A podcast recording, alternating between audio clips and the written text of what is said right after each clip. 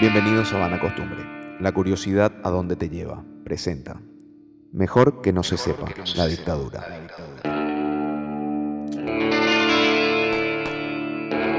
Episodio 5. Rogelio Goiburu.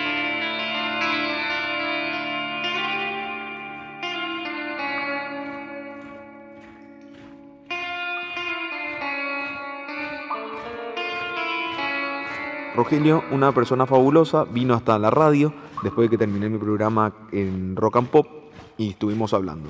Tiene, un, tiene un- una pequeña dificultad que justo en, en la cabina donde estuvimos eh, entraba un poquitito el sonido de otro programa que estaban a los gritos, así que les pido mil disculpas. Sin embargo, la historia es tan atrapante y tan atractiva de un hombre que, realmente es fabuloso y fascinante de conocer. Eh, Rogelio sigue, sigue buscando a, aquellos desaparecidos y sigue eh, trayendo calma y, y- y cerrando el círculo de proceso humano de entre vida y muerte para aquellas víctimas que tienen parientes desaparecidos. De esa manera, Rogelio también busca a su padre, porque cuando encuentra a una persona, siente que encuentra a todas. La historia de Rogelio es increíble. Rogelio sí ya tuvo más edad de estar con, con su papá, quien es Agustín Goiburú, papá también obviamente de Patricia Jazmín Goiburú, y tiene otra perspectiva de la misma historia, entonces hace un poquitito interesante y por eso también la quisimos unir, ¿sí? Del episodio 4 al 5. Así que con ustedes, Rogelio Goiburú.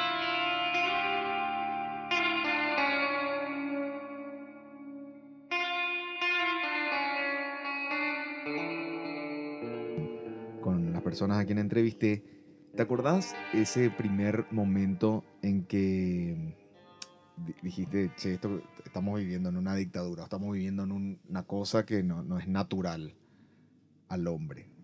¿Qué edad tenías? Realmente nosotros cuando fuimos al exilio con mi familia, yo era muy chiquitito.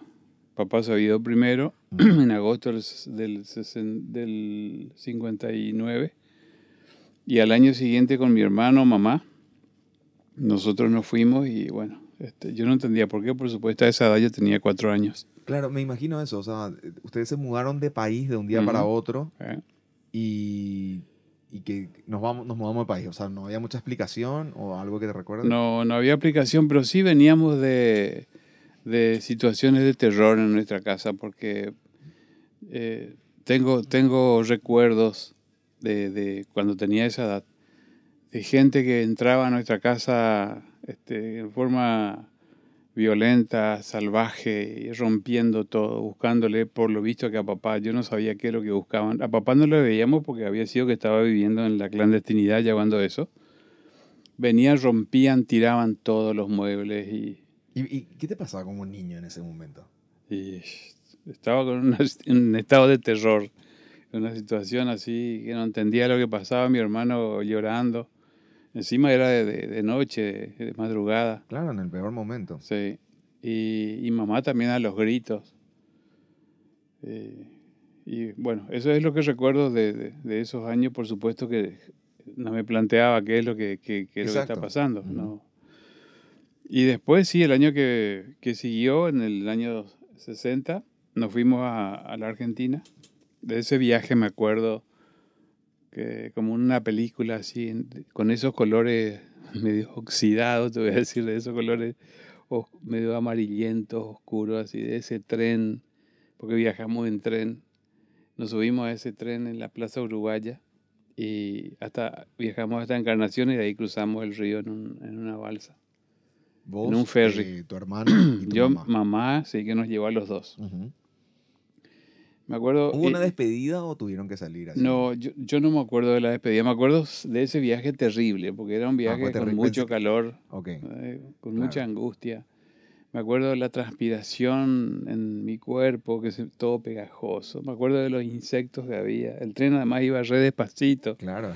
Y, y recuerdo una valija que iba ahí arriba y que se le cayó por la cabeza a mi hermano y mamá agarró esa valija y tiró por la ventana porque hacía unos instantes le había avisado a uno de los pasajeros que iba que esa valija estaba a punto de caerse y no le dio bolilla. Le dijo, seguramente que le habrá dicho, no, no pasa nada, deje, Claro. no, no se va a caer. Y cayó y mi hermano, me acuerdo del grito que pe- pe- pegó cuando se le cayó por la cabeza. Era un bolso, un bulto, ¿verdad? Y mi, mi vieja en ese momento se levantó con rabia, agarró y tiró por la ventana el, el, Quería, el equipaje del, pagaría por ver la cara del, del dueño del bolso, ¿verdad? Habrá sido algo estupendo. Más Y- otra vez una mujer que tenga esa cuestión Claro, varieté en esa época habrá sí. sido... con, de- con, decisión, sin Claro. titubeo fue el asunto. Sí. Y después llegamos a... Porque es lo que todo el mundo pensaría que haría, pero al final es bola, ¿verdad? Pero cuando ves que hacen, decís, no, está espectacular. Bien decidida. Sí. Una mujer realmente muy fuerte, mi vieja. Se bancó todo. Eh, toda una historia de, de persecución y de lucha y de acompañamiento a mi viejo. sí.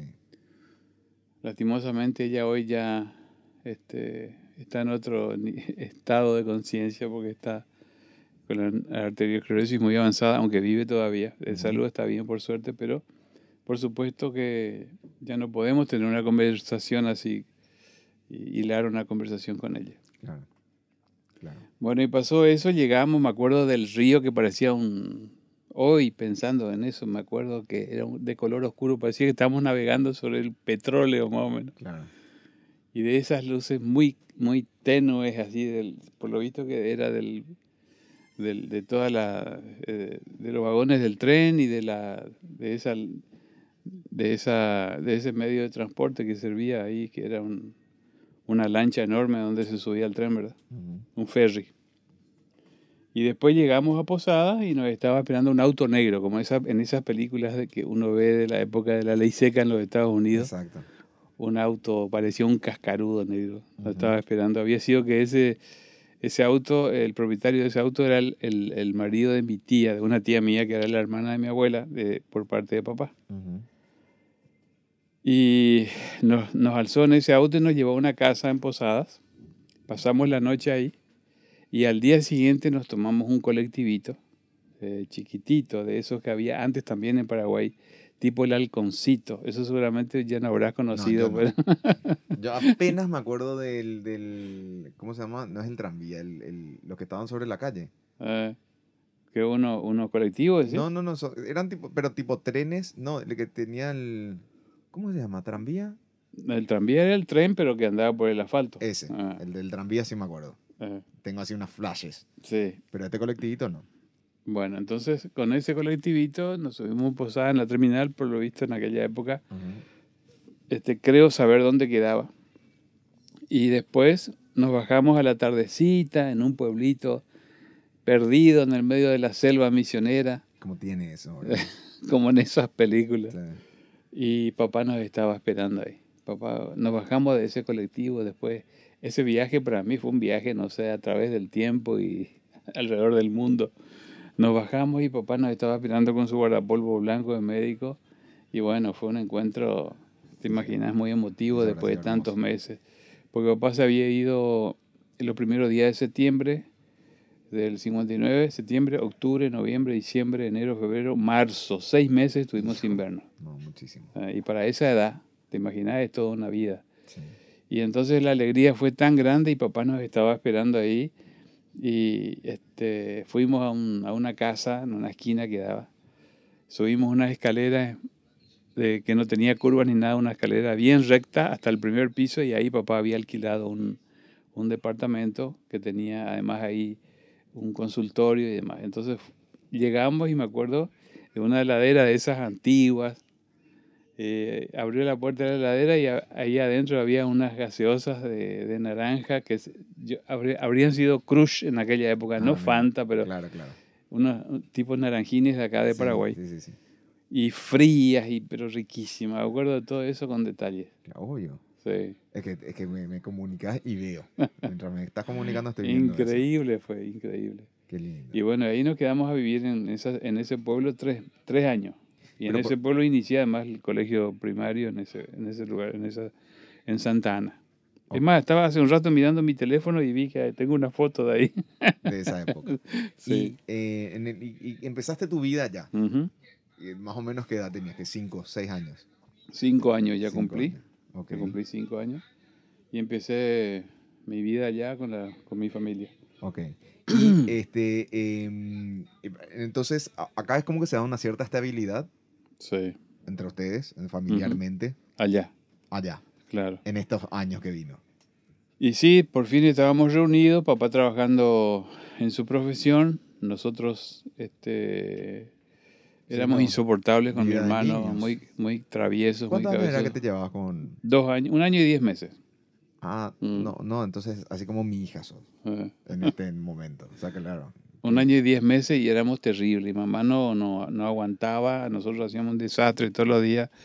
Corríamos, rompíamos, nos peleábamos, nos gritábamos todo el tiempo, éramos insoportables realmente. Obvio. Entonces, la solución fue llevarnos y inscribirnos en el colegio. Yo tenía cinco años cuando ya hice primer grado. Ah, no. Empecé muy pronto. Allá Claro. no había, por supuesto, prejardín, jardín, preescolar, Claro, nada claro, de eso. Claro, claro. Directamente primer grado. Y ahí empezamos porque, te imaginas, Santana era un pueblo chiquito, tenía 2.000 habitantes. Ujú. Y las personas ahí más este, reconocidas en un pueblo de ese tamaño siempre es el médico, el comisario, el Exacto. cura. Claro. Eh, había una prefectura de la, de las fuerzas este, de seguridad de la Argentina que se llama subprefectura y que acá en Paraguay no hay. Acá está la Marina, pero allá además de la Marina está la prefectura. Claro. Entonces el prefecto de ahí también pronto se hizo amigo de papá. El comisario de apellido Rodríguez, el, pre- el prefecto era apellido Gauna. Ajá. El director de la escuela era Galantini, me acuerdo. Ah, no se conocían todos. No, no conocíamos todo. Claro. Y como yo tenía apenas cinco años y los chicos empezaban a los seis años el colegio, por ser el hijo del doctor Guiburú, este, aceptaron inscribirme a los cinco años. Entonces yo era el más chico de todos mis compañeros. Sí.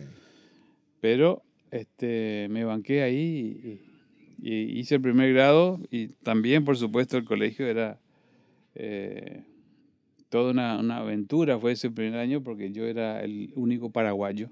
El único Y- paraguayo. el más único chico, o paraguayo, el sea, más chico. Jodido. Y siempre, tipo, ahora los chicos dicen bullying, ¿verdad? A ese, a ese trato discriminativo. Sí. Y medio que al principio eran, me discriminaban y qué sé yo, por, por ser el más chico y por ser el paraguayo. Y yo era también, no me quedaba atrás y era re- regresar a mi casa con mi ropa toda teñida de rojo, de, de revol- de revolcarme con mis compañeros a las trompadas porque me decían paraguayo, de tal cosa y qué sé yo. Claro.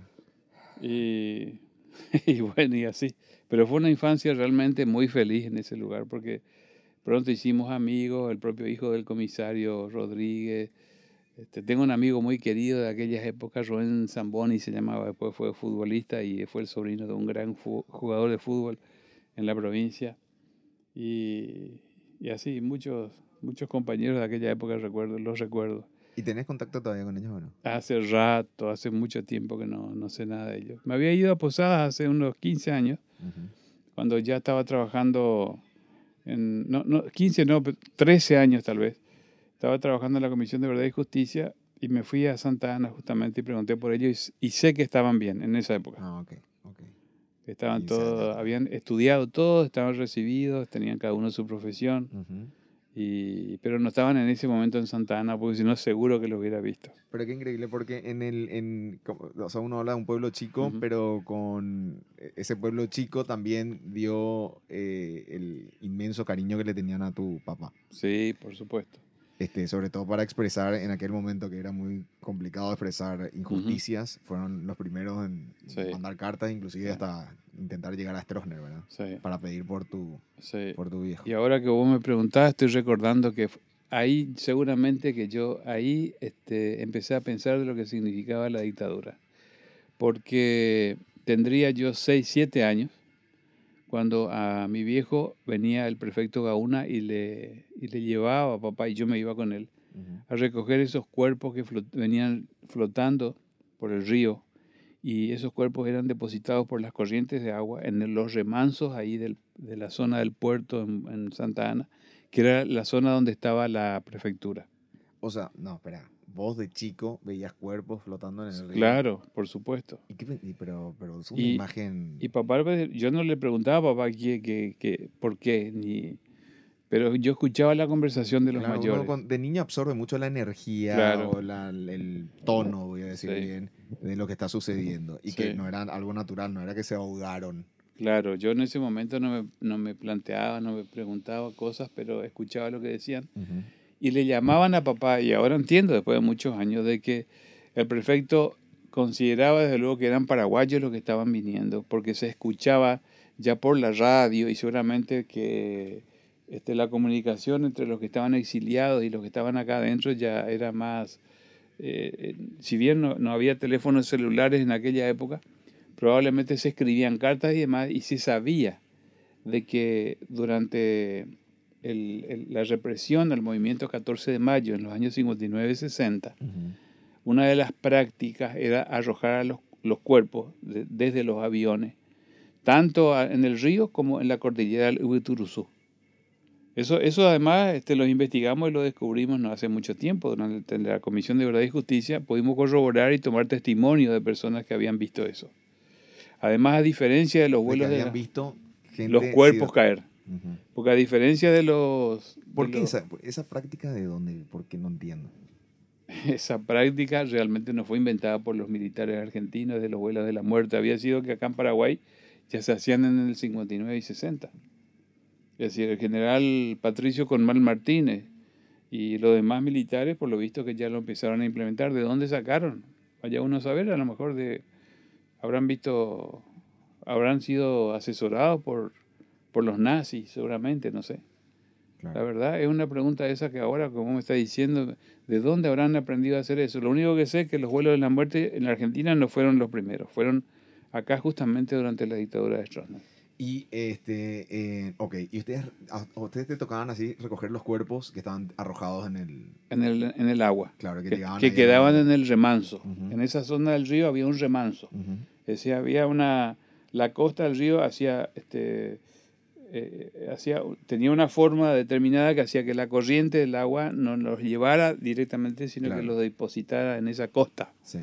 Eh, no solamente el cuerpo de personas, sino que ahí se depositaban toda la, la, basura que por ahí venía por el río, en aquella época madera, qué sé yo, restos de plástico cosas venía y se depositaban en ese, en ese lugar. Un remanso bastante grande era. Y ahí, ahí vos empezabas, que le preguntabas a tu papá o no, vos ya vivías eso y ya en algún momento se te incorporó de que se estaba viviendo un infierno de, eh, de, de, este lado. Claro, ahí yo, ahí como quien dice, se me cae la ficha de que el Paraguay estaba en una situación muy especial, que no, no, no, eh, no era normal lo que estaba pasando acá. Nosotros estábamos de aquel lado viviendo con total libertad, con tranquilidad, qué sé yo, llevábamos una vida normal y, entendíamos, ahí yo empecé a percibir, ahora que vos me decís, eh, de que de este lado había algo anormal, ¿no? que no, no, no, que había algo que estaba sufriendo este pueblo, que había algo que, no funcionaba como debiera de haber sido, ¿no? Entonces, este, digamos que ahí empecé a tomar conciencia de, de lo peligroso que era vivir en este país, en aquellas épocas. Claro. Claro, y estamos hablando de una edad de 6, 7, 8 años. Claro, yo tenía 6 años cuando eso. Era en el año 60 cuando eso. Para, para ser preciso, habrá sido allá por junio, julio, agosto, septiembre del año 60. ¿Y esta, esta normalidad se mantuvo hasta, hasta cuándo? Esta eh, normalidad, estar tranquilos en casa, tu papá trabajando, vos viéndolo todos los y, días. digamos, una vida así familiar, de sentarnos todos los días a comer en la mesa, eso es normal. Sin vivir con un arma, digo, porque... Ah, no, viviendo con un arma toda la vida. Eso no, no. Siempre. Papá siempre anduvo cuidándose, los amigos de papá también. Eh, las mismas autoridades argentinas le cuidaban a papá, no, no es que nosotros, nosotros sabíamos que había un peligro latente. Nosotros sabíamos que había un peligro latente. En mi casa venían compañeros del Mopoco, del Movimiento Popular Colorado en el exilio. les recuerdo, por ejemplo, que venía tío Rudy Saneman, el esposo de la tía Gladys Mellinger venía Aníbal Florentín, venía este, uno de los, que está desaparecido ahora, Rodolfo este, Ramírez Villalba, venía Federico Santo, que falleció lamentablemente. Eran todos militantes jóvenes de la Juventud Mopoco, eran todos jóvenes de entre 30 y 40 años. Y ahí se reunían para... Y se reunían en casa para hablar de la dictadura, para hacer comentarios de qué hacer, etc. Y recuerdo también como anécdota unos globos que inflaban y que sabes dónde lo vi.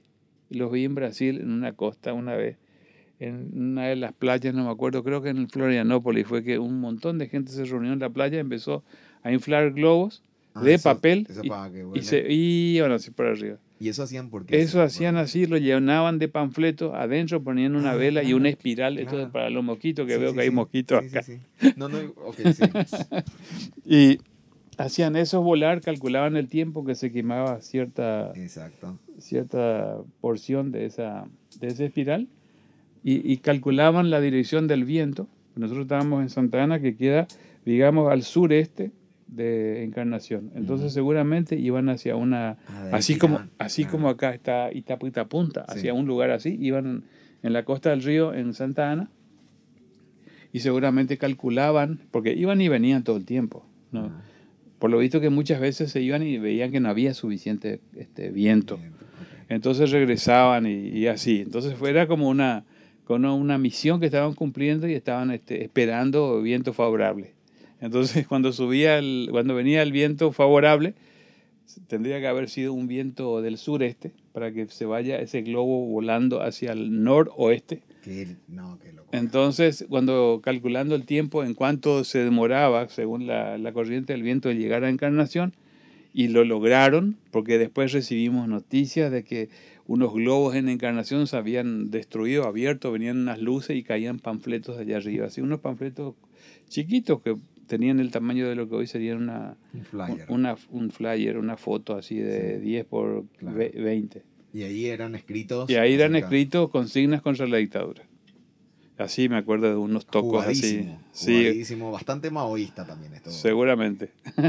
No, era verdad, eh, eh, desaparecer pero tirar los panfletos y después Ajá. volver, ¿verdad? Sí. Cada tanto como para mostrar que, que estaban ahí, que Ujú. bueno, que era un, una- también en, creo que en la película Dunkerque muestra que los nazis hacían eso, ¿verdad? Que iban tirando los panfletos como para generar miedo, pero en Ujú. este caso era como para despertar, ¿verdad?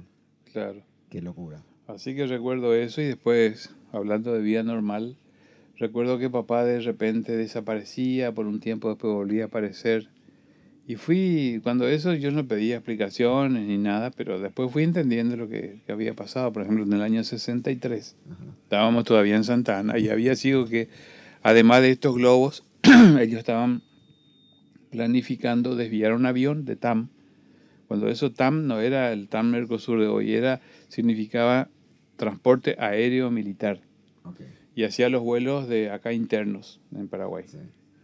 Y había un avión que se iba de Encarnación a Asunción, no sé con qué regularidad, pero ellos iban a desviar, desviar ese avión y lo iban a llevar a Montevideo, donde había una asamblea de la OEA en aquel entonces, en el año 63. Y, y- y querían hacer este, ese, ese golpe, por decir entre comillas, porque querían llamar la atención de la prensa mundial para denunciar la naturaleza de la dictadura en esos años. Estamos hablando, estamos hablando del año 63, pues cuando entonces ya había cesado la represión contra el movimiento 14 de mayo que había sido aniquilado entre los años 59 y 60. Y durante esos años de la represión a ese movimiento en la que desaparecieron alrededor de 300 personas o más todavía, y eso también siempre me preguntan cuántos desaparecidos, nunca vamos a saber con exactitud. Pero tenés más o menos entre un Y no más o menos uno puede, uno puede decir, bueno, los datos reales que hoy tenemos, lo que uno se imagina que podría ser, y después si quiere hablamos de eso, pero eh, de la represión del al movimiento 14 de mayo del- y de lo salvaje que fueron los militares para con los prisioneros, de eso te puedo hablar hoy, te puedo contar las fotos que vi y te puedo contar los, los lugares donde fui a excavar y donde encontré ya restos óseos de esos compatriotas y extranjeros también que están en, en- en- en- guardados para con la ilusión de, y la esperanza de poder este, identificarlos. Entonces papá recibía todas esas noticias. Esas fotos ya se habían publicado en aquellas épocas. ¿Y que se habían publi- publicado como trofeo de guerra? O... Sí, como trofeo de guerra y esos cadáveres que papá había juntado del río, Sí. cómo venían, venían Sí. sin orejas, venían con agujeros en el pecho, se los había arrancado el corazón, venían cuerpos castrados, varones sin los testículos, mutilados. Y además de eso, papá ya empezó a recibir este, información de los amigos y amigas acá en Paraguay de que Stroessner, además de ser un represor y un este, torturador y demás, era pedófilo, ya, este, ya estaba enterado de que Schroeder tenía una debilidad, una patología, para hablar con propiedad, y era un pedófilo, una persona que violaba a criaturas. Entonces todo eso este, hizo de que, supongo, que eso fue sumando y hizo que ellos tomaran la decisión de secuestrar un avión eh, y desviarlo a Montevideo, Uruguay, y denunciar ante la opinión pública internacional y todos lo que, los delegados que estaban ahí de América Latina la naturaleza del régimen estronista de aquella época. Y que además, desde luego, era un gobierno apoyado por el gobierno de los Estados Unidos. ¿verdad? Claro. Porque Paraguay durante esos 35 años de dictadura, hay que decirlo, fue y recibió el apoyo de los Estados Unidos de Norteamérica. y además, además fue un gobierno este, que recibió no solamente el apoyo político, sino que también todas las ideas, y el Plan Cóndor, por ejemplo, fue una idea que seguramente surgió del cerebro de los militares norteamericanos que tuvieron experiencia en la guerra de Argelia y también, y eso está muy bien documentado, está en el archivo, está en el Museo de la ESMA en Buenos Aires, que un día si vos vas tenés que ir a conocer. Eh, está relatado así, este, paso a paso, cómo los militares latinoamericanos este, reprodujeron toda esa metodología represiva bajo la enseñanza de la CIA en los Estados Unidos. Entonces, eso también hay que decir, no nos tenemos que olvidar de eso. No nos tenemos que olvidar, tenemos que saber que eso fue así. Entonces, por eso, hablando de los vuelos de la muerte, seguramente que tampoco, digamos, fue algo exclusivo de la imaginación y de la ocurrencia y del, sadismo. De, de, la luz de, de, ciertos militares paraguayos para arrojar a esos cuerpos de los aviones, porque a diferencia de los cuerpos arrojados en la Argentina por, la, por, los, por los de la Marina, en la Argentina, en los vuelos de la muerte, en el Río de la Plata, este, que los drogaban ¿verdad? Y los arrojaban desde allá vivos también, eh, pero ya en el mar abierto para que se mueran con el impacto en el agua. Acá en Paraguay arrojaban en la cordillera de Uturuzú a los prisioneros políticos, le ataban una sábana a los pies y lo arrojaban vivos, entonces el cuerpo venía flameando y se veía, y los campesinos veían cómo venía un cuerpo con algo atado en los pies y una sábana era desde luego, y este, de esa manera ellos eh, eh, hacían, sembraban el terror para que nadie de las comunidades donde estaban pasando esas columnas de la guerrilla del 14 de mayo recibiesen o recibieran eh, algún tipo de, suministro, de atención, de cobijo de los, de los campesinos de la zona. Para que nadie les ayudara nada, para que nadie les dé de comer, para que nadie les dé este, un plato de comida o una frazada para que no tengan frío. ¿Verdad? Para sembrar el terror. Para eso hacían. Que no, no, no te puedo creer. Sí. No te puedo creer. ¿A dónde llega la crueldad este, humana por excusa de una guerra, verdad? Sí. Este, y ¿cuándo, ¿cuándo empieza a cambiar tu vida? En, en, bueno, ¿qué pasó con el avión? Al final no se secuestró el avión. Bueno, ¿qué pasó? Uno de los compañeros, esa es una característica muy notable y triste en nuestro país, que hubo muchísimos Em, muchísimos intentos. en contra del régimen de todo tipo, pero siempre fracasaron porque hubo siempre que, que, tuvo miedo, delató, o que directamente traicionó, o que estuvo infiltrado una organización y, contó y se frustró.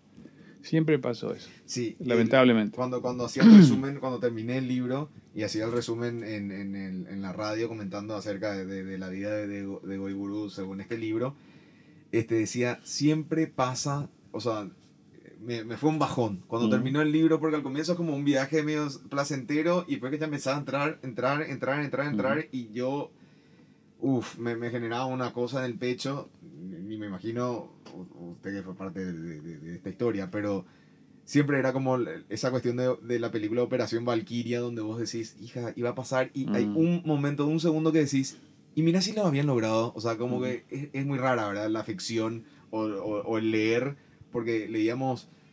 Capaz eso funcionó en el tercer atentado, pero ahí te das cuenta que no, ¿verdad? Porque ya sabes, sabemos el final de la película, pero en el momento que estás transitando, uno dice, ¿y si, y si fue así? ¿Y si en verdad todo.? Y, y, de repente es como que.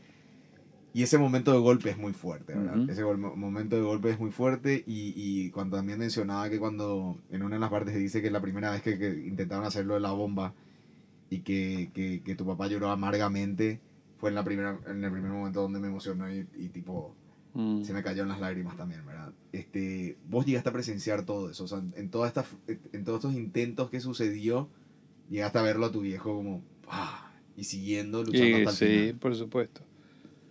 Probablemente algo del de- avión no funcionó porque... no funcionó porque alguien este, delató.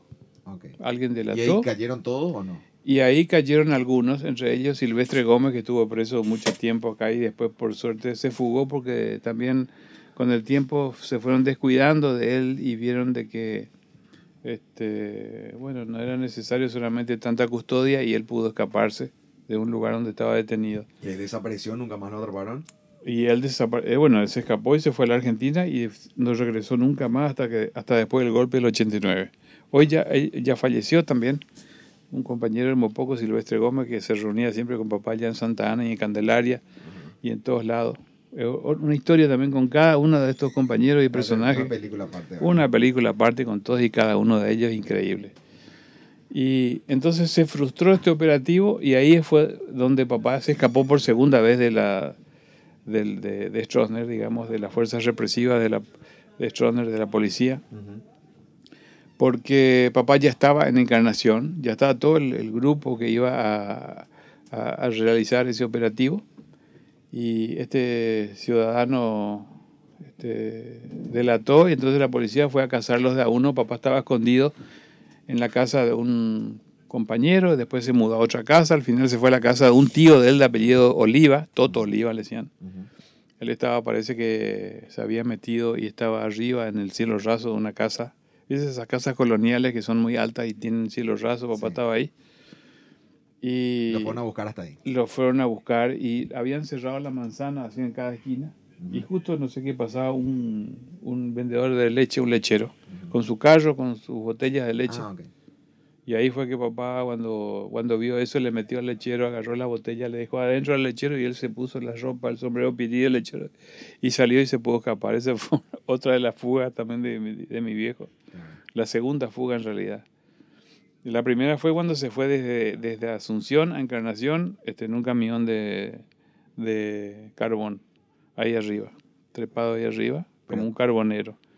Y, así se fugó. Así se fugó la primera vez en el año 59, como te dije, en- a fines de los primeros días de septiembre. Sí. Después en, en, en el 63 fue este, gracias al lechero ese que, que, que pasaba por la casa vendiendo leche y él le metió adentro y se disfrazó de lechero. Esa fue la segunda fuga y la tercera fue cuando en el 70 se pudo escapar de la comisaría séptima. Exacto. Que esa también es un película. y eso también es una historia para una película más o menos. Sí. Sí, así fue. Hoy Gurú tiene para hacer por lo menos cuatro o cinco temporadas una serie, si hoy la tenemos. Una serie en Netflix. Una serie en Netflix. sí o sí, es que sí o sí. Hay que Este, buscar, hay que buscar a quien Hay financie. que buscar que financiar y escribir y hacer. Sí, sí. Este, eh, no, es una... Bueno, pero quiero, quiero, quiero, sí quiero volver este, a, a, a cuando empieza a cambiar, a cuando se- en algún momento me imagino que se habrá vuelto ya como un infierno en cierta forma, el vivir acechado del peligro, uno se acostumbra a eso. ¿Cómo vive uno con eso, teniendo la- además la edad que tenías vos Ujú. en esa época? ¿Te acordás? Te viene Sí. así... Mira, eh, ¿cómo te puedo decir? Vivimos siempre nosotros en esa situación. Nuestra vida fue como de película siempre. No es que sufríamos esa, esa persecución así y que todo formaba... Es como que vi- vivíamos... Siento, siento también como que nunca vivieron con miedo, desde lo que me dice Patricia, Sí. y ahora hablando contigo me da una cierta tranquilidad. Es muy extraño lo que me pasa cuando voy Sí. hablando con gente que tiene testimonio de la dictadura, porque nos, uno buscó el resentimiento, el odio, y no, No, encuentra. no, la verdad que no. Y lo otro es como, La verdad- como que tipo, sí, son gente que solucionan, ¿verdad? Sí. Eh, vivíamos como si fuera en una película, en, un, en una filmación permanente, ¿qué te puedo decir? Además, eh, si lo miras desde ese- desde- si le das esa mirada, es como que era así. Era así porque este, sabíamos que acá había, en, algún momento, sabíamos que acá había un gobierno dictatorial, un gobierno de una persona que era un salvaje, un enfermo capaz de cometer los crímenes más atroces contra su pueblo. Sabíamos eso. Teníamos compañeros que estaban ya presos acá hacía muchos años. Eh, teníamos siempre, estábamos esperando noticias de ellos y de sus familiares. Sabíamos que, que la provincia de Misiones no era una provincia segura para nosotros porque veíamos a los piragües caminar por ahí pasearse por ahí y sabíamos que la política... ¿Y cómo sabían que eran, o sea, en algún momento los enfrentaban los y cómo, no? Sí, papá los enfrentaba muchas veces y les hablaba además en guaraní, le decía, va a la mañana iba, le decía, yumina ape, y quién es Xiroga, ape, le decía, va a le, le mostraba. Claro. Y, ¿Y le, le, hacía entrar a su casa. Le hacía entrar, sí, sí, Y entraban y veían. ¿no? Y sí, no, doctor, pea jamúa. Ah. ¿Entendés? Este, además, papá tenía un olfato. Papá era un chico que se crió en la calle prácticamente. Sí, su papá, eh, qué sé yo, siempre relacionado con gente muy humilde. Papá desde muy joven fue un laborante en la calle. Seguramente hoy hubiera sido un limpiador de vidrios si hubiera tenido 6, 7 años acá. Y, y con muchos sacrificios salió adelante. Y con ayuda de, de, después de sus familiares, de tíos, primos y demás. Pero papá tenía una sensibilidad muy especial y además, aunque, aunque te parezca increíble, los paraguayos tenemos una forma de ser muy diferente a los demás ciudadanos del mundo, sobre todo en aquellas épocas. Hoy medio que ya viajamos por todos lados y ya, qué sé yo, el tema, eh, vemos una película, vemos fútbol, vemos este, noticieros y vemos propaganda y medio que nos vestimos de la misma forma. Las marcas están ya en todo el mundo. Entonces nos ponemos la misma ropa casi todo el mundo. En esa época no. En esa época... Era muy perceptible ser paraguayo. Es que era, ser paraguayo era tener hasta un olor diferente. Nuestro, nuestro dinero, la plata del guaraní, tenía un olor diferente al, al, a la plata argentina. nuestro, nuestro olor, nuestro olor, nuestra transpiración, todo tenía un, era diferente. En aquellas épocas nuestra alimentación también es propio porque de cada pueblo, cada cultura, cada clima, cada todo. Entonces, ver a una persona, suponete vos, te, te pinto un cuadro, policía de aquella época, pelo bien cortito, medio que peinado casi a la gomina, con el pelo, el pelo bien, bien chuzo, así bien, eh, con la camisa este, de colores así bien vivos, es decir, azul, azul, mm. verde, verde, rojo, rojo, no medio rosadito ni mm. verde clarito, no. Pantalón este, o camisa washing wear, se decían aquellos. Washing wear, claro. camisa blanca, washing wear. O, o, pantalón así bien este, planchado, con el, con la, este, línea. la línea esta acá en la parte superior dorsal bien marcada por la plancha ¿entendés? con un bien militar bien milico el zapato bien lustrado y con un reloj si es posible de oro una canita de oro escúchame. Y que y, y, vos estás paseando por una ciudad posada ponerle vos Santa Ana Candelaria donde vos ves que este, la gente de allá se viste con una ropa tipo bombacha de gaucho, con una camisa atada acá en la cintura, con, qué sé yo, diferente, entonces ya, ya sabes que es paraguayo. Y la forma, iguatare ya roi cuaman va y para tapanani paraguayo decía papá. Eh, y bueno, este, sabíamos y percibíamos de que siempre estábamos vigilados. Pero de ahí a que tengamos miedo, te puedo asegurar, Pope, nunca. Nunca tuvimos miedo. ¿Cómo te puedo decir? Nunca tuvimos miedo, nunca tuvimos ese terror adentro. Y recuerdo que papá siempre dijo también que el miedo era una enfermedad, o es una enfermedad, no que era. El miedo es una enfermedad. Te paraliza por el miedo. Te deja sin la posibilidad de pensar, de discernir, de, de elegir algo que quieras hacer, de optar por algo. Claro, uno obedece y punto. con el miedo. Con el ya miedo ya está, fuiste. Y del miedo pasaba al odio en un segundo creo, también. Creo, y no hace, mucho, no hace mucho leí en una entrevista, en una publicación, que en una entrevista le habían dicho al jefe de prensa de Hitler cómo ellos pudieron hacer para eh, convencer a todo ese pueblo alemán con la propaganda nazi. Lo habrás leído, Sí, con el miedo. Con el miedo. Generando que Sí. los judíos eran monstruos, despersonificando a los judíos. Totalmente. Y, con el miedo se puede.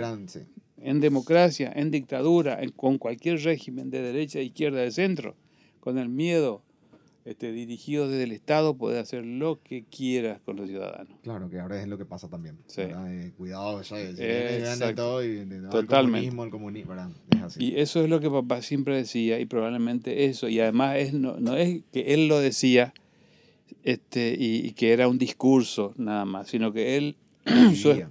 vivía eso y era su modo de vida y era su expresión y era lo que nos transmitía. Ok. Entonces nunca tuvimos miedo. Eh, eh, Eso también se- se- no, es raro, porque en el libro nunca lo describen así, era de esta manera, pero a medida que vas leyendo y, y- después recogiendo un poquitito lo que me dice Patricia, lo que me estás diciendo vos, se lo sentía como un líder nato a Goiburu y que te, te, te- te transmitía esa confianza. Eh, y es muy extraño, ¿verdad? Porque yo, yo la verdad que soy bastante cobarde. O sea, yo me considero bastante cobarde, bastante espectador, eh, y, y inclusive juntando miedos eh, eh, X. En esa época no, no lo hacían ustedes porque, porque también los chicos, ustedes de chicos ya eran protagonistas de esa vida. Así es. No es que se los buscaba ocultar, esto no está pasando. Claro. Nosotros Ya los probablemente hermanos tenían armas, ya, ya, ya era así. era normal, Claro. estaba normalizado eso. Ujú. Y así fue, bueno, estuvimos tres años en Santana, después tres años en Candelaria, después el resto de los años en Posada. Después, bueno, todo lo demás que está escrito ahí en el libro. Después yo me fui a Corrientes a estudiar medicina. ¿Vos Después, estudiaste medicina porque querías estudiar medicina? sí, porque yo quería estudiar. Mi papá no quería que yo estudie medicina. Ah, en la clásica también. En la papá me clásica decía, del ¿para qué? ¿No te das cuenta lo que es la medicina?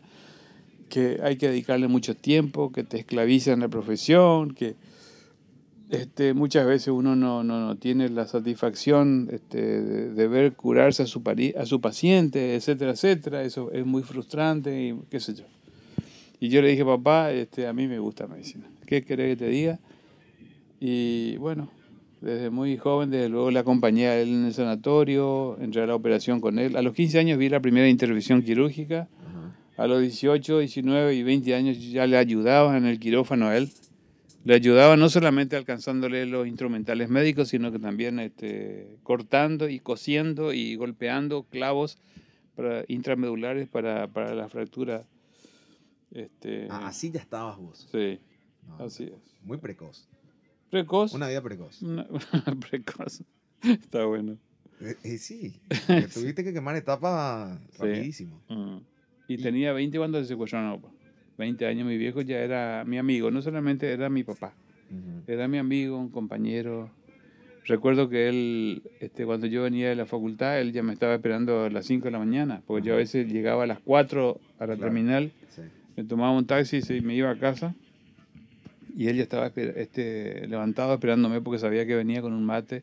Y de lo que menos charlábamos era de medicina, sino que de cuestiones políticas Ah, cuestiones políticas. y de la vida. Y que en las cuestiones políticas ya, te, ya era tipo, de era de, de- de la filosofía de... este Claro, yo, yo desde muy joven, por suerte, eso es otra de las co- cosas que papá este, influyó en mi, en mi forma de ser, en mi costumbre, en mis reflejos, Ujú. es de, de leer desde muy joven. Ok. Yo de los 14 años, 15 años pe- empecé a leer este, novelas de todo tipo, pues los clásicos. ¿Te acordás de la primera novela que leíste o no? Sí, claro que sí. ¿Cuál? Leí una novela que me, de un libro que me trajo eh, una mujer que se llamaba Gilberta Verdún. Ajá. que está también, este, que fue una mujer que, que fue salvajemente torturada y que fue violada durante la represión del movimiento 14 de mayo y su marido fue decapitado frente a ella. Ese Carlos Talavera se llamaba. Ella, cuando salió en libertad, después de permanecer muchos años en el calabozo, eh, eh, logró una asistencia médica en Rusia, se fue a un sanatorio al lado del Mar Negro y estuvo allá un año curándose de sus heridas y a su regreso trajo dos, en vez de traer cosas así, ropa o qué sé yo, trajo dos valijas llenas de libros. Y papá era muy amigo de ella. Ella vivía en, en Posadas, en un barrio periférico cerca de un arroyo llamado Saimán. Y recuerdo que un día vino a casa con un montón de libros y me, lo- me los regaló todos a mí. Eh, y eran, eran libros de ciencia ficción.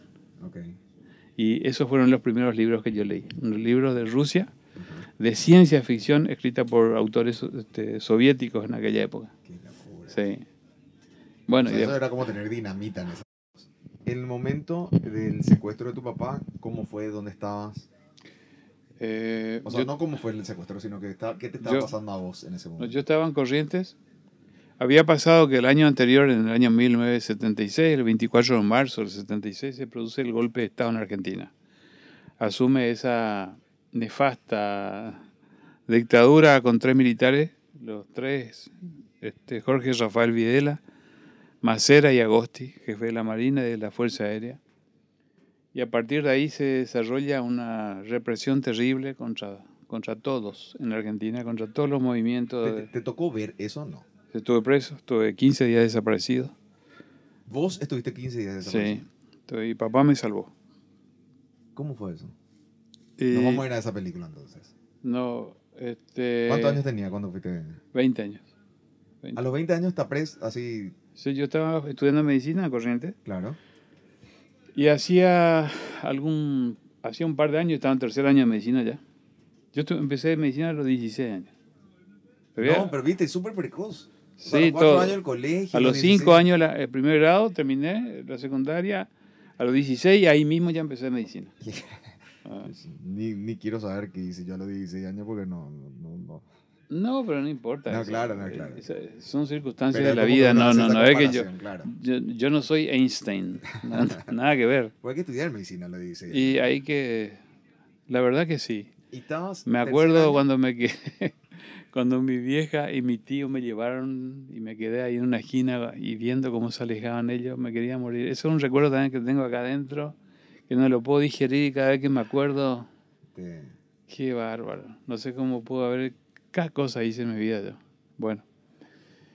Había estado preso porque se produce el golpe el 24 de marzo. Nosotros teníamos un grupo de estudio entre los compañeros, además de estudiar medicina. Este, eh, yo tenía un- un- una vida universitaria, por un lado, y estudiaba medicina con, con compañeros y compañeras, pero también nos reuníamos a leer este, libros de, de historia paraguaya, libros de política, Ujú. de filosofía. Por decirte, yo cuando los 20 años, habrá sido 19 años, leí por primera vez en mi vida un libro que te recomiendo aparte, que se llama Principios Elementales de Filosofía, de Politzer, que es un autor francés que le enseñaba filosofía a los obreros en París. Ah. Ah, Principios elementales de filosofía, nos reuníamos entre varios, leíamos, etcétera, lo analizábamos. Más de eso, nosotros con un grupo de compañeros paraguayos habíamos formado una, una biblioteca, una biblioteca que se llamaba eh, Centro Cultural Guaraní. Y aprovechábamos eh, lo- todos los medios que teníamos cuando viajaban autoridades del gobierno peronista al- a la Argentina. Estábamos en plena época de la época de que estaba empezando a funcionar el tema de Yacyretá. Ok. Y había un intercambio muy fluido de autoridades argentinas y paraguayas, porque Yacyretá pues, está en la provincia de Corrientes. Del otro Claro. lado de Corrientes, de este lado es este, el departamento de Ñembucú. Sí. Entonces, eh, nosotros le hacíamos algún scratch siempre a los que venían de Paraguay, allá en Corrientes. Ah, ok. Bueno, ¿Todo esto con paraguayos o argentinos? con paraguayos, eso con paraguayos. Y yo aparte con argentinos Estudiabas. estudiaba y tenía además yo me había este los había conocido porque vinieron de Rosario un grupo de estudiantes universitarios encabezados por un por un joven también pero que era mucho mayor que nosotros tenía 27 28 años que que era militante del, del- lo que en aquel entonces en Argentina se llamaba movimiento al socialismo más pero muy diferente a este más de acá era el más argentino era un, un partido trotskista Ok. y, y con este muchacho nos reuníamos siempre y se estaban formando grupos de estudio también, etcétera, en la facultad y fuera de la facultad. Y se vendía cuando eso un diario, un diario, un periódico del MAS se llamaba La Chispa. Ah, mira, ok. Eh, La un boliche, ¿verdad? Claro, porque La Chispa se llamó el primer este, diario del Partido Comunista de la Unión Soviética antes de la revolución bolchevique del 17. Ok. Entonces ellos reprodujeron ese nombre porque desde luego uno de los fundadores de allá fue en la Unión Soviética fue Trotsky. Después nomás se peleó, se separó del partido, se separó de Stalin, se fue a México, vivió en el exilio, etcétera, etcétera.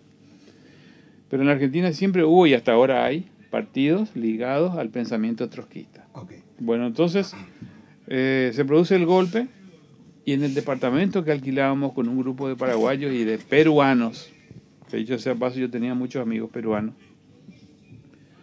eh, empezamos a revisar las cosas que teníamos porque sabíamos de que iba a haber una oleada represiva.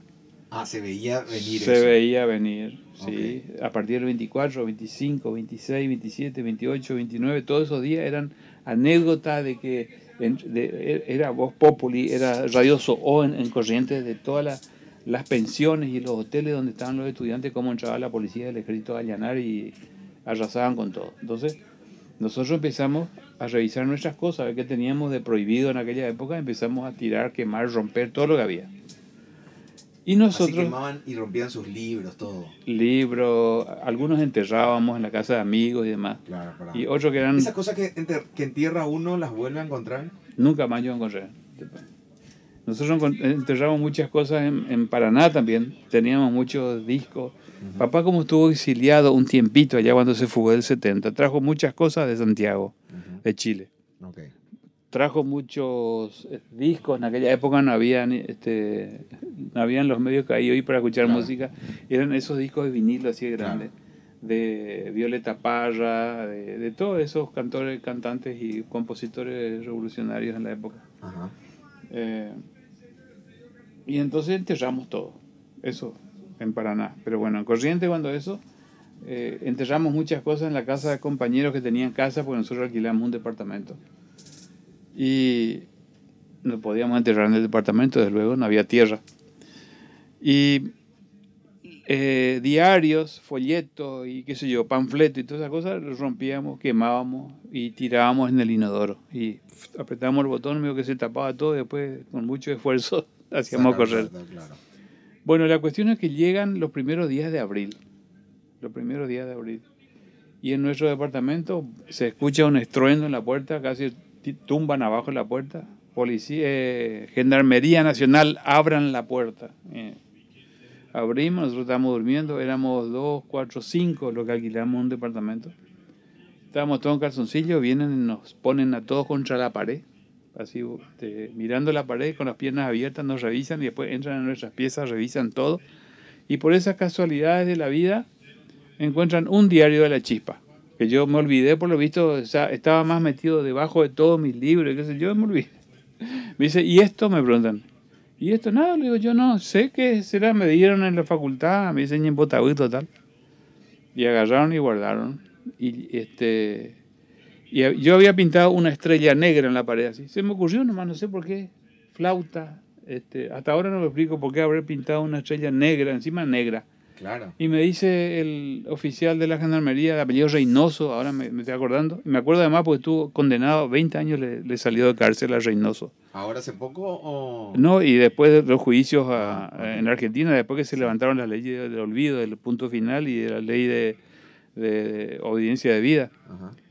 le dieron 20 años de cárcel a ese Reynoso, ese que nos llevó preso esa noche. ¿Sentiste algo de justicia? Ah, la puta, qué, qué hermosura es sentir eso ya. O sea que vos pensabas acá, nada. Ah, no, ahí yo estaba frito. Bueno, entonces me dice, ¿por qué no pintaste la estrella de rojo? Me dice. Y no sé, le dije yo, porque tenía pintura negra. Eso te dice Reynoso. me dice Reynoso. ¿Y? Y nos lleva preso a todos, a los cinco. Sí. Nos, nos tienen incomunicados a los cinco y separados a los cinco sin poder hablarnos y sin darnos de comer. Solamente creo que nos dieron una botella de agua cada uno y nada más. 24 horas. Ah. Bueno, a las 24 En horas Argentina, yo estaría En- todo cagado. en Corrientes. En Corrientes, Ah. sí, claro. nos sueltan a todos y nosotros felices En la día. vida. Nos van soltando de a uno, Ah. digamos, en un, después de un día Sí. de haber estado, porque no- nos Pero allanan ahí no hay nada tortura, golpes, nada, nada, nada. Ni maltrato, ni investigación, ni Nada, preguntas, nada. nada, nada. O sea, te metieron en una pieza y punto. Nos metieron a cada uno en piezas diferentes y nos tuvieron ahí. Pasaron 24 horas y nos fueron soltando de a uno. Y yo llego, llegamos con mi amigo Cachito Mesa, se llama Miguel Ángel Mesa, llegamos al, al departamento y no teníamos nada para comer, nada. Dijimos, chis, vamos a pescar, porque vivíamos cerca del río. Claro. Empezamos a preparar nuestra línea para ir a pescar. Tum, tum, tum, tum, otra vez la puerta. De la core. ¿Y ahora? Pero bien fuerte, se notaba que no era un compañero, una chica, qué sé yo, bien fuerte. Y era otro gendarme, de apellido Palma. Ok. Dice, ¿Goiburu? Sí. Este, el, el comandante quiere hablar con usted. Acompáñame, por favor. Y yo voy a buscar. No, no, no, no. Así como está. Así como está. Así mismo como está. Me voy, me, me bajo con una escalera. todos tus amigos ahí. Mis amigos estaban todos ahí. Sí. Y me llevan a mí, solo. Me alzan en un camión, un IMOC se llama ese camión Mercedes-Benz del ejército de aquella época. Me tiran ahí atrás en el camión. Y ahí está otro paraguayo compañero nuestro también de la facultad, Carlos Baez, que hoy vive en Corrientes. Hace poco me escribió. Y no, me dice, Car- le digo, Carlos, ¿y vos? Y no sé, me fueron a buscar, me dice, ¿y, y, y, y vos? Y a mí también, le digo. Bueno, la cuestión es que nunca más le vi a Carlos, nunca más en mi vida, hasta en el año 1988, por ahí, ¿te imaginas cuántos años pasaron? Le vi en, en- en La Plata un día, transmitiendo un partido, creo que de Rani Ñandutí, un partido de cuando un, club de Paraguay, Olimpia habrá sido, se fue a jugar contra estudiantes de La Plata. Bueno, estoy escuchando eso ahí. Espera, ¿te distrae? Voy a, ver si no puedo cerrar más la puerta. Bancamos un. Ok.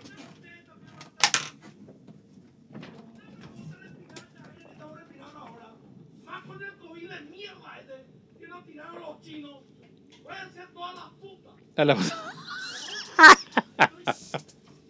¿Quién es lo que está tan enojado ahí, vio? Está haciendo como un personaje. No, pero ¿quién es ese que está... JT. ¿Eh? JT, sí, Jorge Torres. Ah, Jorge Torres. Váyanse hasta la puta. Sí. Los, los chinos no tiraron. eh. bueno, entonces, Bueno, perdón. Ahí ¿qué es lo que, Sí, qué es lo porque que había pasado? había sido que había pasado. Que después que nos detuvieron a todos, ellos mandaron la lista de los paraguayos que habían sido detenidos. Mandaron acá por fax al Paraguay. Ok. Y ahí nos soltaron de a uno, porque no tenían prueba contra nosotros de nada. Ajá. Nada de lo que se llama nada. No nos encontraron con armas, no nos encontraron con libros subversivos, apenas ese diario de mierda. Sí. Nada. Entonces, había sido con el tiempo después descubrí de que mandaron un fax acá. Y acá las autoridades de los servicios acá de Stroessner vieron Goiburú, Rogelio Agustín Chao. y averiguaron de que yo era el hijo de, Claro. de mi padre. Ajá. Entonces mandaron un fax violento otra vez. Este, no lo suelten, peligroso, terrorista, subversivo, ta, ta, ta, ta, ta, ta, con todo. Y por eso me fueron a buscar de vuelta. Me fueron a buscar de vuelta. El comandante se llamaba Francisco Ramón Arrúa. Y me llevan, no había más lugar de la cantidad de presos que había en la gendarmería. Y Reynoso, que fue el que primero nos allanó, me lleva a mí en, su, en un auto de la gendarmería, me lleva a la, a la, a la policía de la capital. Me lleva, me presenta a los comisarios ahí, me encierran en una pieza así, como si fuera estas dos piezas juntas así, Claro. y se sientan todo alrededor mío.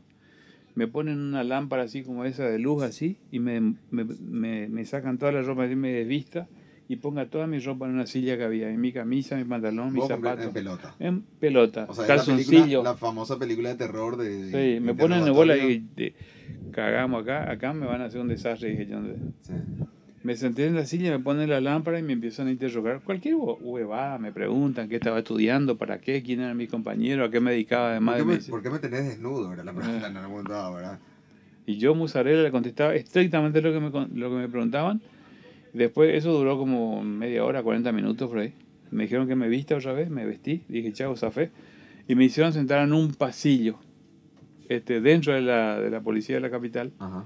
den- este, interno. Había una reja allá, no se podía pasar para el otro lado. Y después las celdas estaban en el fondo, ahí en un, en un banco largo. Ahí ah, este, eh, dormí toda la noche, es decir, dormí entre comillas. quería dormir y no podía porque había un movimiento continuo de gente. Claro. Además se sentaban ellos ahí y golpeaban la silla, el, el- la butaca esa, el Claro, banco. claro. Golpeaban, hacían este, un ritmo de música y qué sé yo, no, jamás me pude dormir, hasta que después me metieron en una celda con otras siete personas más. Eh, y estuve ahí 15 días, desaparecido estuve. O sea, no sabía nada y nada. nada. Nadie sabía de mí, ¿Y nada. Entonces mis compañeros, al con ver quién que estabas pre- preso ahí? ¿Con otros estudiantes también? estudiantes y militantes políticos de, de partido Ya. de Argentina, no había ningún paraguayo, solo yo era el paraguayo. ¿Y el trato ahí con los otros prisioneros? ¿cómo Y es? no, y con, desastre, los torturaban a todos, les llevaban de, a- de a uno, de a dos y les torturaban en un lugar ahí al lado. Y, se Y escuchaban, lo- escuchaban. y yo escuchaba los gritos ya. ¡Qué No, pero, pero, ok, no, mi- eh, entiendo, pero Mm. yo te digo el trato entre ustedes, que no se Ah, no. conocían y que estaban ahí en esa misma situación, que era... No cordial entre nosotros, vos quién sos, cómo te llamás, Ah, por qué entiendo, estás acá, todo eso, claro, ¿verdad? Claro, claro. Sí. ¿Y te, te, te, te- te- te hiciste amigo, en cierta forma, alguno? Sí, me hice amigo de uno que se llamaba Calatayud, el apellido Calatayud, Ajá. y él era este, peronista, por lo visto que era un militante, un sindicalista eh, muy conocido probablemente, y entonces estaba guardado ahí. Y después lo encontré muchísimos años después, zafó ese tipo también, no lo mataron, lo encontré en el subte en Buenos Aires después de muchos no años. te puedo creer, Sí. así de una en un millón. De una, con él. sí. Y se vieron, eso habrá sido increíble. Sí, y a Juan José también le encontré, este muchacho que era trotskista, que vino de Rosario, el más, le encontré en la boca del subte en, en Buenos Aires, también en la boca del subte en la avenida, vos conocés Buenos Aires, ¿verdad? Sí, conozco. En la avenida Rivadavia, en, la, en Pasco, en la estación Pasco, que está Sí. cerca del, del Congreso. Ajá. Ahí le encontré a Juan José, acá a la encontré en una línea, en la, en la, en la línea B, habrá sido esa que va de Chacarita hasta, hasta pasando Plaza eh, el Obelisco hacia... Sí, Pero cuando estas dos personas se encuentran eh, en, este, en- esta situación de mundo que se conocieron, eh, que se ponen a comer por bueno, una, una papa frita, por una cerveza, o fue eh, un abrazo, chao, chao, cada uno a su mundo, no, por favor, decime.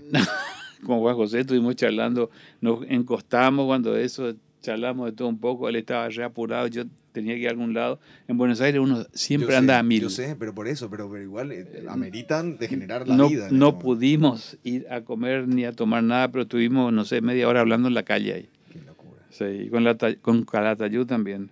¿Y, y hasta ahora contacto con ellos? o No, ya nunca más supe más nada de ellos, nunca más. Ok. No, y en, bueno, en esos días Igual que estuve, que me digas nunca más.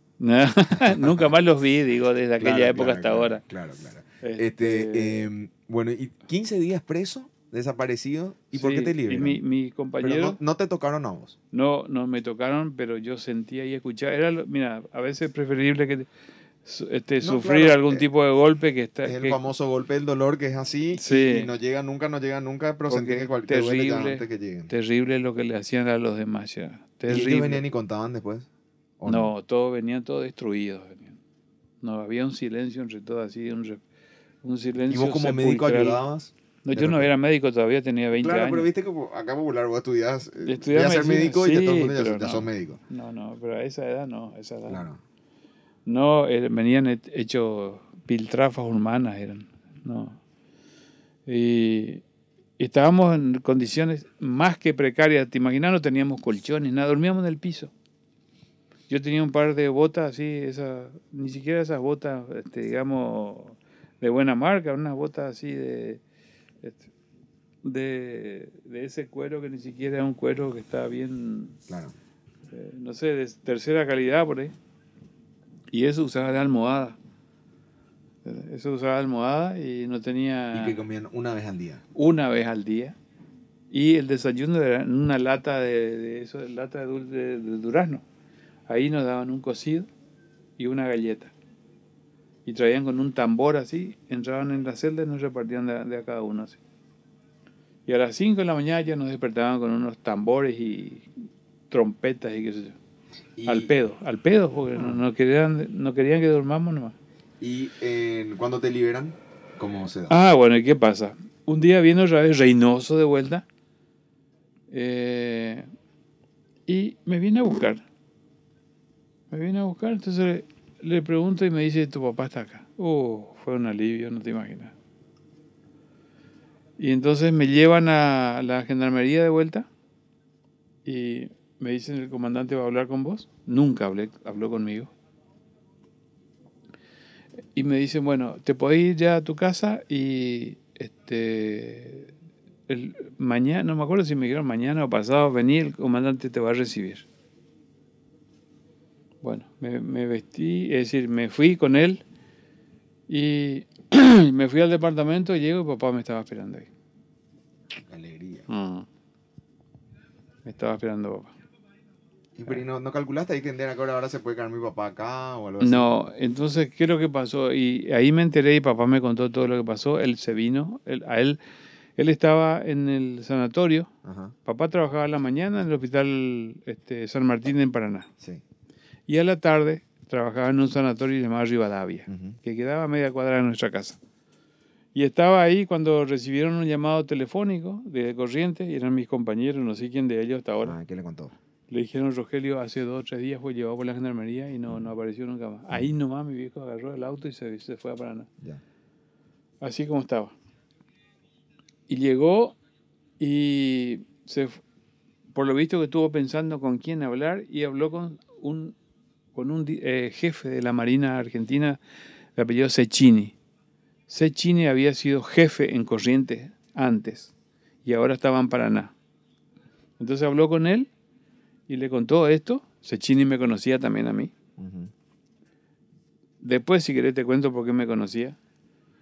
Y Pero ahí hay otra película otra vez, por el tono que me decís. No, y porque nosotros cuando llegamos a Paraná enseguida nos vinculamos con todos los paraguayos Claro, claro, y los paraguayos a su vez había uno o dos de ellos que estaba casado con juezas de, Argent- de, de la provincia y entramos en el jet set, digamos, de la, de, de- de- de la gente de Paraná y entonces nos invitaban cada día viernes, tipo acá viernes a la noche, había una peña famosa, la Ah. peña de no sé qué era, y ahí nos íbamos y ahí se reunían todos los, la- la- la- los jefes de Paraná Claro, claro. se reunía el jefe del ejército, el jefe de la marina, de la Y estaban gendarmería. todos. Estaban todos ahí, qué sé yo, confraternizando, cenando. Y cuando ya to- todo el mundo estaba más o menos entonado, empezaba la guerra de panes, de soda, de todo, qué sé yo. Y no había mujeres, era solamente de varones. Ah, ok. Mm. ok. Y ahí Sechini también se iba. Ah, ok. También se iba Sechini. Ya lo tenían de ahí. Sí. Entonces, además, ahí al lado de nuestra casa vivió un, vivía un ex jefe de la Marina en Paraná, apellido Almeida. Ok. Entonces, todas esas cosas pues tienen que ver en, Sí, sí, sí. en esos pueblos chicos como, lo, como nuestro acá en eh, Paraguay. Exacto. Eh, así Entonces, contacto. papá antes de irse le llamó a Sechini y le dijo, me voy volando allá porque Rogelio tal cosa, qué sé yo. Y Sechini, por lo visto, le llamó al gendarme, al jefe de la, de la gendarmería, que dicho sea de paso para que sepamos, supongo que se, seguirá siendo así. Corrientes es la sede de la fuerza de la gendarmería para todo el nordeste de Argentina. Todo el nordeste es Misiones, Chaco, Formosa y Corrientes. Ujú. Bueno, se llamaba Francisco Ramón Arrua. Dice que papá llegó, le pidió hablar con él. Ya él había recibido el llamado de Sechini, entonces le recibió a papá. Y papá estuvo cuatro horas hablando con él. Así como nosotros estamos hablando ahora para este programa. Claro, claro. Papá estuvo cuatro horas hablando con él. Y dice que él se, este, por lo visto, después te voy a contar, se impresionó mu- mu- mucho con papá porque papá además le dijo, suéltele a mi hijo y yo me quedo acá en lugar de él y haga conmigo lo que quiera. Mándeme a Paraguay, lléveme inmediatamente, atado, maniatado, drogado. Si quiere, este, hágame desaparecer acá, tortúreme, cuértenme en pedacitos, no sé, todo. Pero usted ahora le suelta a mi hijo. Eso le dijo a Francisco Ramón Arrua. ¿Y quién me contó eso? El propio Francisco Ramón Arrua. ¿Cuándo te contó eso? ¿Lo Después, después que le secuestraron a papá, al año siguiente, a papá Sí. le secuestran el 9 de febrero. O sea, yo estuve Ah, preso al en año abril. siguiente de esto, De, ya le de que a mí me pasó eso, al año siguiente le secuestran a papá. Es Entonces- muy raro que no hayan tomado esa oferta entonces, porque a tu papá lo estaban buscando hace... Sí, y bueno, por lo visto que no le ordenaron todavía cuando eso, plan cóndor mediante. Entonces, al año siguiente, el 9 de febrero, le secuestraron a papá. Yo estaba en Corrientes cuando le secuestran a papá. Sí. Vos me contaste eso, me preguntaste hace un rato. Sí. Recibo un telegrama de una amiga mía que se llamaba Carmen Silva. Hasta Sí. ahora ya está. Están, yo siempre la veo en las redes. Ella tenía 27 años, yo tenía 20. Ella me pone en un telegrama, lamento comunicarte, papá de Agustín desapareció. Ruego tranquilidad. Y Yo dije, recibo ese telegrama y fue, no sé, un bombazo Obvio. en mi vida y no sabía que... Esta era la Papá. primera vez que lo secuestraron a tu papá. Sí, obvio. Sí, de que se, le secuestraban así. Porque las últimas veces lo agarraron, pero sabían dónde estaban. Claro, eh, es decir, la otra vez le habían secuestrado del río con Rolando que estaba en la canoa. Claro. Pero esta vez fue así un operativo secuestro, Sí. eh, con, lo- con los grupos de tareas de secuestro de la Argentina, Ujú, en la que estaban involucrados militares y policías, Claro. Bajo, en el marco del Plan Cóndor. Sí. Entonces, este, recibo este telegrama, me quedé, me quedé medio groggy, me quedé. Lo único que quería encontrar algún teléfono, cuando eso no teníamos celulares y tampoco teníamos teléfono en casa, entonces me acordaba del teléfono del- de la vecina, del vecino, de la vecina, Almeida que te dije, Claro. porque ten- eh, eh, Almeida tenía una hija llamada Nora Patricia Almeida, era, era mi chica y qué sé yo, era mi novia, me parece que en aquella época. Entonces me acordaba de su número. Sí, claro, claro. Y entonces llamé por teléfono desde, desde Corrientes para hablar con mamá. Y la esposa de Almeida me confirma de que va a aparecer secuestrado. Sin antes ya hablar con mamá, porque recuerdo que no, no logré hablar con mamá. Claro. Porque mamá, no sé, estaría haciendo trámites en algún lado. Mi hermana creo que estaba acá en Paraguay. Mi hermano estaba en Buenos Aires con Aníbal Florentín, trabajando en, en pintura. Y mamá estaba sola con papá hasta que le secuestran, ¿verdad? Entonces, este, la esposa de Almeida me dice, me confirma de que a papá le secuestraron. Entonces yo le digo que ya me iba a ir a Paraná inmediatamente, me voy a la casa de mis amigos, les cuento a los compañeros qué sé yo lo que pasó, busqué unos mangos y qué sé yo, armé mi bolso y me vine a la terminal, me tomé el primer colectivo y llegué y le encontré a mamá en casa de madrugada, era, y me contó todo lo que como pasó, ¿verdad? ¿Por qué sabían cómo pasó? Porque los vecinos contaron, Ah, ok. eh, de esa calle Nogoyá, esquina, no me acuerdo la otra esquina en este momento, de ahí lo secuestraron. Y entonces los vecinos estaban viendo, porque era a las 11 de la mañana, era Ah, en plena luz del día. plena luz del día, un día... Como para que se sepa. Un- era un día, exacto, era un día de, de laburo, no era un fin de semana. Papá venía del, San- del hospital San Martín, venía, sa- pasaba por ahí y le secuestraron. Secuestraron, típico secuestro de lo que se llaman grupos de tareas en la Argentina. Un Ford Falcon, verde, sin chapa, típico de película. Sí.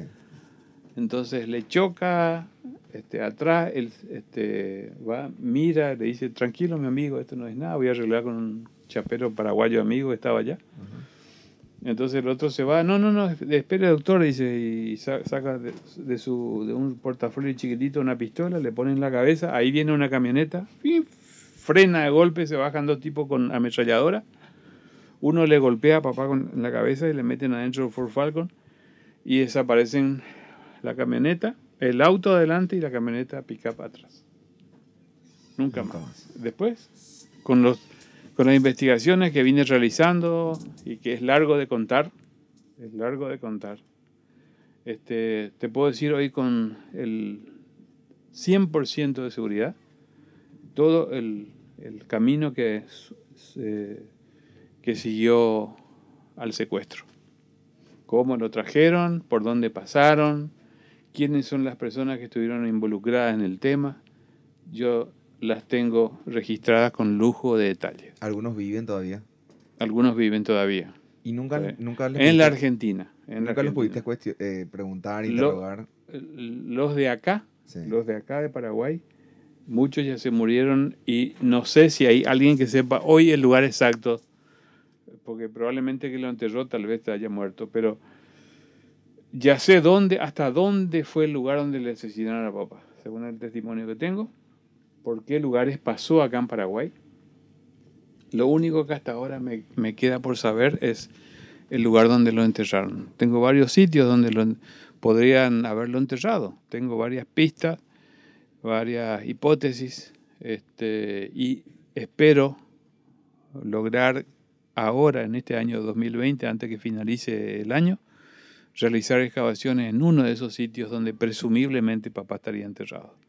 No tengo la certeza, no tengo el 100% de seguridad, pero es uno de los testimonios y es muy importante porque es de un comisario amigo el que me contó. O sea que en, en- bueno, ay, eh, como que entro medio en una especie de conflicto, pero bueno, así es el podcast, ¿verdad? Ujú. Este, em, digo, entro en conflicto porque si bien son testimonios de esa época, esta otra parte de tu vida también es otra, otra parte del testimonio que viene con Ujú. respecto a eso. Eh, porque es a partir de ahora es como que vos encomendaste tu vida a encontrarla a tu papá. A mi viejo y a todos los compañeros, Y compatriotas aparte- y aparte nacionales hacer- y extranjeros. Y aparte de seguir con tu vida, Y claro, y siempre digo además, Pope, y esto te lo digo de corazón y en muy en serio, buscándole a mi viejo los busco a todos y buscándolo, buscándolos a todos los busco a mi viejo. No es que tengo por decirte, hoy a mi viejo nada más que lo busco. No, no, no es cierto. Yo tengo muchos lugares donde excavar y nunca he privilegiado el sitio donde creo que está papá. Por eso es que ya encontré 37 esqueletos, por eso es que ya identifiqué a cuatro con la colaboración de muchísimos compañeros de Paraguay y de Argentina, compañeros que están en esta misma lucha y con estas mismas convicciones y en esta misma causa.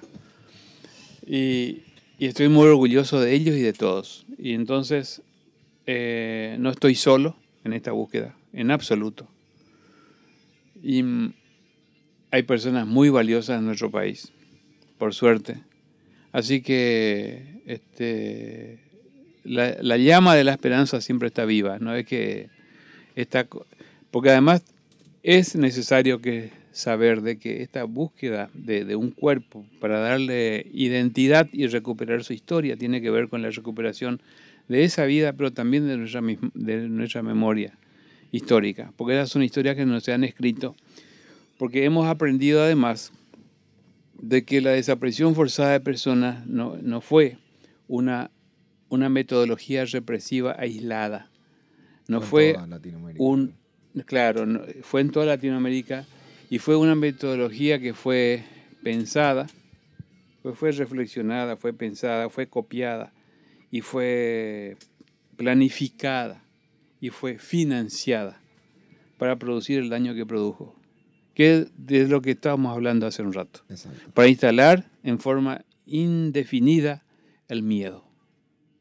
El miedo. Por eso nuestro pueblo es un pueblo que tiene miedo. Y cuando hablamos de cuántos desaparecidos de nuestro país, también está el factor miedo, que hace que la gente no se acerque a contar hasta el día de hoy la desaparición de su ser querido. Desde luego que si nosotros nos ponemos a pensar de por qué eh, una persona podría tener confianza y podría tener el coraje, desde luego que tienen razón en tener miedo porque este, hoy la justicia en nuestro país nos da satisfacciones. No ha hecho carne con este reclamo de justicia a nivel este, político, a nivel este, Y eso nunca de su- memoria. fue- creo que fue el, el- el- de los pocos países en, en Latinoamérica que no, que no hizo justicia con su... Claro, acá no, hubo, acá no hubo leyes de punto final, no hubo leyes de obediencia de vida como sí hubo en la Argentina. Y sin embargo, acá es el país de la impunidad. En Argentina después revirtieron eso gracias a la, a la expropiación de bebés nacidos en cautiverio. Se desmantelaron esas leyes represivas y con, este, con esas leyes este, de lesa humanidad como la expropiación de criaturas recién nacidas pudieron revertir todo eso y continuar con las investigaciones y procesar a los perpetradores. Nosotros no tuvimos esas leyes, pero sin embargo hay una ley del olvido y una ley de la impunidad que no está escrita. Porque Federico Jorge, Jorge Tater cuando lo, lo hablaba me decía, o sea, eso creo que hace dos semanas, que iba a haber un juicio ahora porque se habían encontrado a 20 guardiacárceles de un lugar donde habían desaparecido personas y que iban a ser juzgadas ahora a 25 años de cárcel, por más que tengan 70 años y que iban a cumplir Sí. esa prisión. O sea, eso, Argentina sigue peleando Sigue. y sigue metiendo preso a la gente que tiene que ir presa. Y, y- y bueno, eh, lastimosamente eso no, no está sucediendo en Paraguay. Pero este punto que decís con respecto a los desaparecidos, eh, em, que, que sigan desaparecidos solamente man- mantiene el- el- el- la llama del miedo. Pero una vez que ustedes lo van eh, encontrando a, a cu- a cuerpos, es como que se, lo- los va, se va haciendo el proceso debido como para poder seguir teniendo esperanza a generar un cierto cambio, me imagino. Claro, como te decía hoy también, eh, el buscar a, des- a los desaparecidos, Eso te iba a consultar, sí. el, el buscar a los desaparecidos para darle identidad y recuperar su historia, no es solamente em, eh, trabajar para la justicia puntualmente sobre el tema del derecho que tenemos todos los seres humanos de saber dónde está nuestro ser querido enterrado y poder llevarle una vez al año o diez veces al año o todas las veces que quiera una vela, sentarnos y llorar en ese lugar para este, realizar y completar el duelo que uno, que uno necesariamente hace cuando se muere un ser querido, ya sea pariente o no. Esto tiene que ver con el, con el nunca más. Primero, con el nunca más. Estas son, este, por eso son considerados delitos de lesa humanidad, porque son, son eh, hechos que lesionan la dignidad humana en cualquier parte del planeta Tierra. Primero eso. Segundo, que la historia ha mostrado que los pueblos que pueden progresar en democracia y que la democracia además es un sistema de valores que no es que se hereda y que uno los encuentra en el camino a la vuelta de la esquina. No se trabaja. Eso se trabaja diariamente. Y sabemos que la democracia, así como la tenemos, ¿qué es lo que genera o qué cambios produjo en nuestro país? Un país hasta el día de hoy, estamos en el 2020, estamos en octubre, un país que expulsa a sus ciudadanos a buscar mejores condiciones de vida en otros países. Un país que tiene dos centrales eléctricas y que estamos con, las con las luces cortadas. Yo estoy viniendo del ministerio, se cortó la luz. No tenemos ni siquiera la seguridad de tener este, una vida digna con la cantidad de energía que tenemos. No tenemos fábricas que puedan procesar todos los productos de la tierra que tenemos. Tenemos lo mejor que hay, que es la electricidad y que tenemos la energía, pero no, está en nuestro poder poder transformar eso en adelanto, en educación, en trabajo, en salud, en vivienda. Significa entonces que esta democracia, además de ser una democracia tuerta, restringida, controlada y tutelada, es una democracia que se parece a una mesa de dos patas. No da satisfacción a la mayoría. Entonces, tenemos que saber de que recuperar nuestra memoria, luchar por los derechos que tenemos los ciudadanos de disfrutar y de tener oportunidad este, en igual medida todos, tiene que ser este, un valor que se trabaje diariamente dentro de la democracia. Y no vamos a tener jamás democracia si tenemos unos cimientos construidos sobre la injusticia. Jamás. Sobre la justicia es lo que se construye la democracia. Y es por eso que yo me acuerdo que decía, eh, traigamos un poquitito a esta vida que, que tiene mucha injusticia, que tiene todo menos justicia, traigámoslo a la vida leyéndolo al menos o investiguemos acerca un poquitito de Goiburú y de nuestra historia, ¿verdad? Claro, este, por eso digo, Goiburú es uno más. Exacto, eh. es, como, ¿verdad? Uno que representa a todos, quizás, este, ya sea por porque la vida fue así. Para ir cerrando, para ir cerrando. ¿Te acordás la última vez que lo viste a tu viejo? Claro, como, jamás en la vida me voy a olvidar. Nunca. Bueno, después de saber que yo estuve preso y que papá me rescató, eh, me quedé todo el año en Paraná. No volví de luego a Paraná más. Hasta que, eso fue en el 76, hasta que llega enero del 77, entonces yo quería saber, este, algo tenía que poder continuar. Me fui a, le dije a papá, me tengo que ir a corriente para ver cuál es mi situación en la facultad. Este año, ese año no pude cursar ninguna materia, no pude rendir ninguna materia, nada. Porque era preso político. Y ya estaba, este, había sido que estaba expulsado de la facultad. Entonces le dije a papá, me voy a ir y voy a ver en qué situación estoy. Y claro, me dijo, sí, bueno. Y el día 31 de enero, a la noche, eh, compré un pasaje en una empresa de, colectivos que viajaba de Paraná a Corrientes, dura seis horas el viaje, y sale el colectivo a las dos y media de la noche, salía en esa época. Entonces papá me llevó a la terminal, yo ya tenía el pasaje, y llegamos temprano, habremos llegado a las 12 menos cuarto a la terminal y el colectivo salía a las 2 y media. Entonces estuvimos 40 minutos en el auto conversando. Yo me acosté atrás en el auto en un Fiat 128 de color granate y papá en el volante y yo acostado atrás, recostado sobre mi bolso que tenía ahí, hablando de todo un poco con papá. Esa fue la última noche que estuvimos juntos y que nos vimos. Y cuando faltaban cinco minutos para que saliera el colectivo, ya había llegado. Estaba alzando los pasajeros, entonces me levanté, le di un beso, un abrazo y, y me fui. Así pasó. Hasta que después, el 9 de febrero, que le secuestraron, a la tarde recibo ese telegrama. Nueve días después, en la que dice, lamento comunicarte que papá Agustín desapareció, ruego tranquilidad. Firma Carmen Silva. Rogelio, necesito saber cómo una persona que lleva tan, tan vívido ese, ese sentimiento que hoy se te llenan los ojos de lágrimas al recordar, pero te veo tan sano. ¿Cuál es el secreto? O sea, no, Y- no puedo entender. Te juro, es una de las cosas que me llama muchísimo la atención, como te decía con todas las personas a quien entrevistaba. ¿Cómo puede ser? Yo también me pregunto lo mismo y te digo una cosa como médico que soy, que los seres humanos no nos conocemos a nosotros mismos. Y nunca nos vamos a conocer a nosotros mismos, por más que hagamos psicoanálisis como Woody Allen toda la vida. Yo me fui de lugar al psicólogo dos años seguidos en Capital Federal, en Buenos Aires, y después vi que no me ayudaba mucho en mi vida, sino que era todo mi voluntad y mi ganas de hacer cosas, mi planificaciones, mis sueños, mis ideales. Y bueno, y por decirte, que haciendo un ensayo este, acerca de una respuesta que podría darte es porque eh, creo, creo que encontré la paz espiritual, encontré el equilibrio en mi vida eh, haciendo lo que estoy haciendo. Con ese propósito. Sí. Porque creo que esquivar a los problemas, tirarlos, esconderlos bajo la alfombra, tirarlos para arriba, tratar de ocultar, de olvidar y para no sufrir, es contraproducente. Por algún lado, el síntoma de ese dolor te va a explotar en alguna parte. Te va a salir por algún, por algún orificio, alguna, algún raye te va a agarrar en algún momento.